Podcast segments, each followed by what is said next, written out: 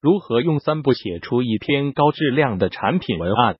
运营的小事，用心听运营。为什么出产品文案？让无需求的人记住，让有需求的人购买并分享。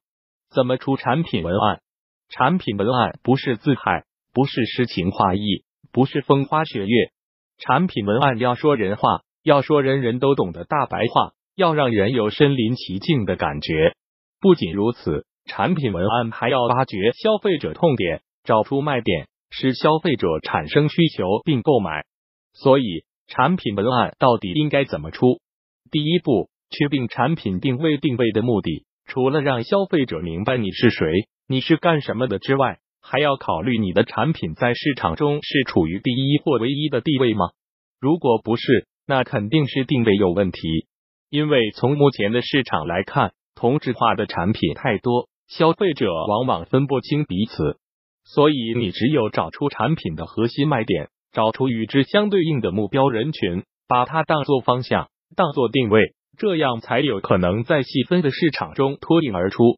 为了方便大家理解，我就举例说明，这是京东众筹的一个眼镜项目。作为众筹项目，文案不会太差，所以用作案例讲解比较合适。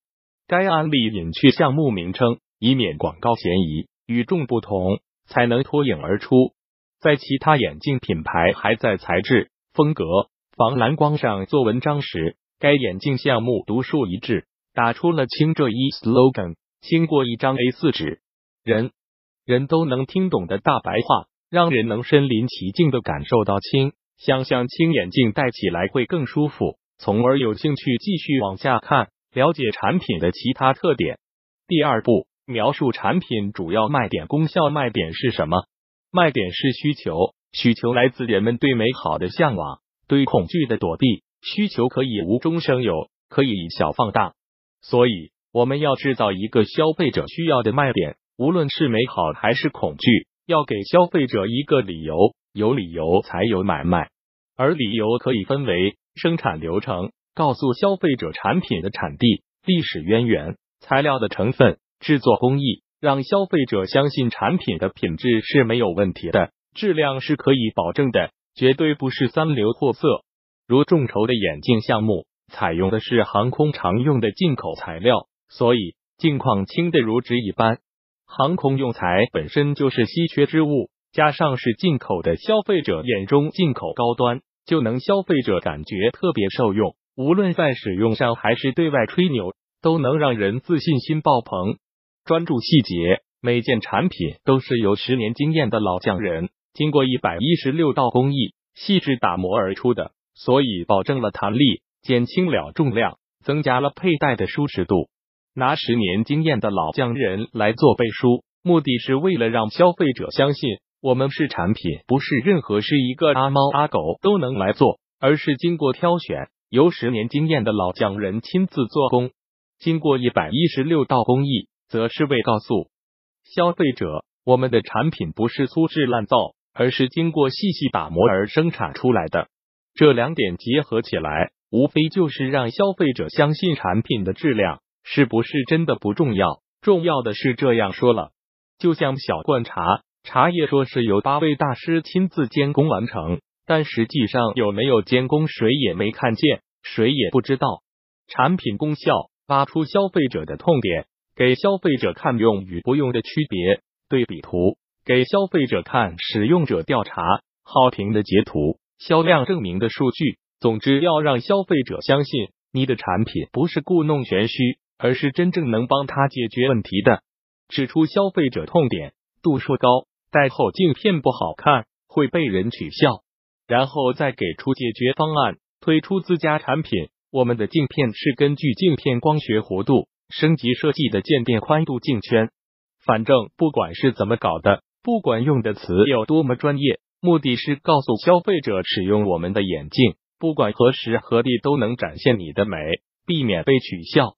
而且最后还加上一句：长时间佩戴过重的眼镜影响美观，还会造成头晕。从光晕效应的角度讲，说别人不行就是在说自己行；说别人的眼镜不美观，还会造成头晕。就是在说，我们的眼镜美观还没有副作用。除了美观外，又接着强调镜片的用处一镜三用，解决了近视眼者所担心的问题，也充分给了消费者购买的理由。试想，美观、功能性又多的产品，谁不爱呢？专业背书、专家的推荐，给消费者看各种证书、专利证书、评测证书、生产证书等，打消消费者的顾虑，让消费者相信产品是真实可靠的。所以，该商家最后还不忘把各种证书放上，目的就是为了增加产品的专业性，使消费者产生信任，从而能更放心的购买。第三步，思路优化，当整体的定位卖点都设计完，还不能就此完事，还需复查一下，继续优化。优化的思路有哪些呢？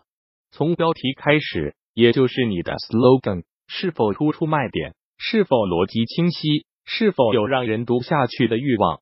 所以你的 slogan 可以遵循以下五种写法：利益型，给消费者一个理由，为什么要用你的产品？你的产品能给他带来什么好处？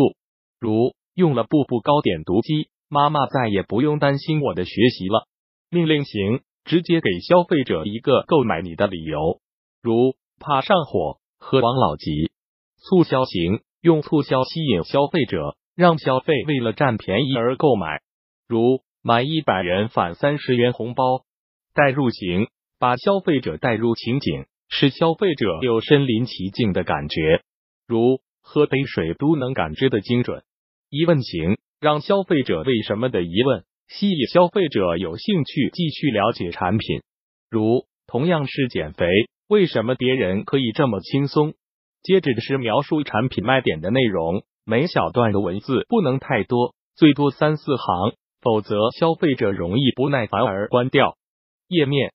多用简短的句子，把长句子拆分成多少简短的句子，把最能戳中消费者痛点、最惊艳的内容放到前面。因为内容如果没意思，消费者很少能看到最后。把那些辅助说明、背书之类不影响大局的东西放到页面最后。消费者只有对你前面的内容产生兴趣，才愿意继续深入了解你的产品。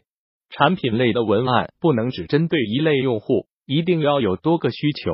你的主要卖点必须要放在前面，一些辅助类的卖点可以稍微靠后一些。这样做是为让不同的用户群体都能找到需求，以增加产品的销售量。